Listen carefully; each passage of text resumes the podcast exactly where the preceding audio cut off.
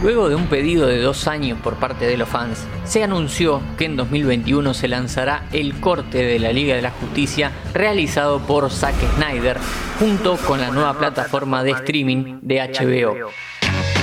Hoy, en Interés General, hacemos un pantallazo sobre el camino que recorrió la compañía y explicamos, a fin de cuentas, qué es Release de Snyder Cut.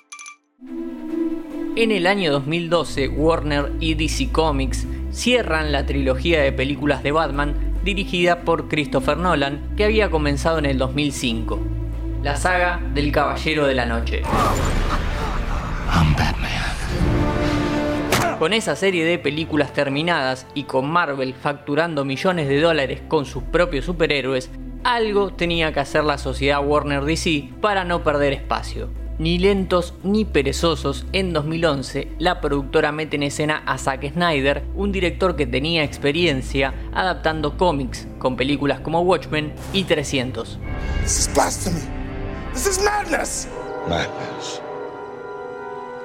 This is Sparta. Snyder empieza a rodar la primera película del nuevo Superman y de esa manera presenta la piedra angular de lo que sería el universo cinematográfico de DC Comics. El hombre de acero se estrena en junio de 2013 y ante el éxito comercial, un mes después se anuncia que habría una secuela y que por primera vez se encontrarían en la gran pantalla Batman, y, Superman. Acá es donde empiezan los problemas. Batman v Superman, El Amanecer de la Justicia, se anuncia para 2015, pero se demora un año. La campaña de comunicación de Warner fue pésima, contando en los adelantos del largometraje todo lo que iba a pasar y los giros que tenía el guion. Sin embargo, para los estándares de las películas de superhéroes, el film estaba bien.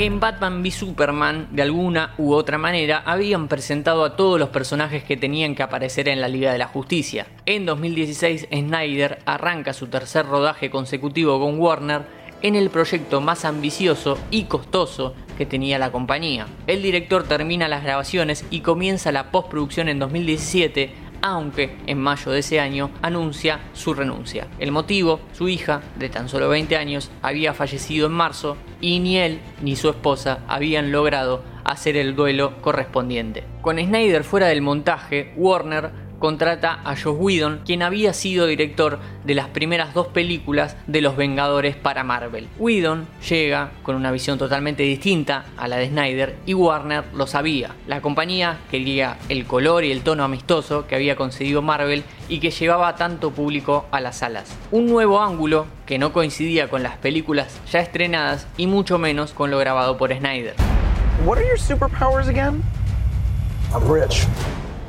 Whedon cambia los colores, al villano, los diálogos y graba escenas extras. Este Frankenstein se estrenó a fines de 2017 con un éxito leve en taquilla, pero con un fracaso rotundo de la crítica. Y de las voces disidentes surge un grito en las redes sociales. Liberen el corte de Snyder. Los fans querían ver lo que había pensado Snyder. Pretendían el tono oscuro, los diálogos serios y adultos. Ahora que sabemos la historia, hablemos del corte. No es la primera vez que sucede esto aunque es la primera vez que ocurre de esta manera.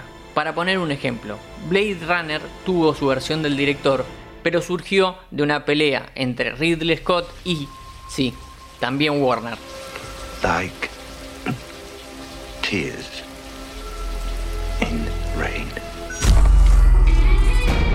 The Snyder Cut o bien es la victoria de los fans sobre las compañías o bien es una campaña publicitaria de dimensiones enormes promocionando la nueva plataforma de HBO en donde se estrenará esta versión en 2021. En cualquier caso, es la muestra de un fracaso más del cine moderno, de empresas que se posicionan por delante de la obra, más allá que la película no sea una obra maestra. Los estudios sacan y ponen de una producción lo que quieren. Probablemente el corte de Snyder sea distinto, cuánto se destruye una obra original por sus derivados. Esto y un montón de debates más a partir del 2021. Hoy en Interés General te contamos sobre qué es Release the Snyder Cut. Todo lo que querés saber está en interésgeneral.com.ar.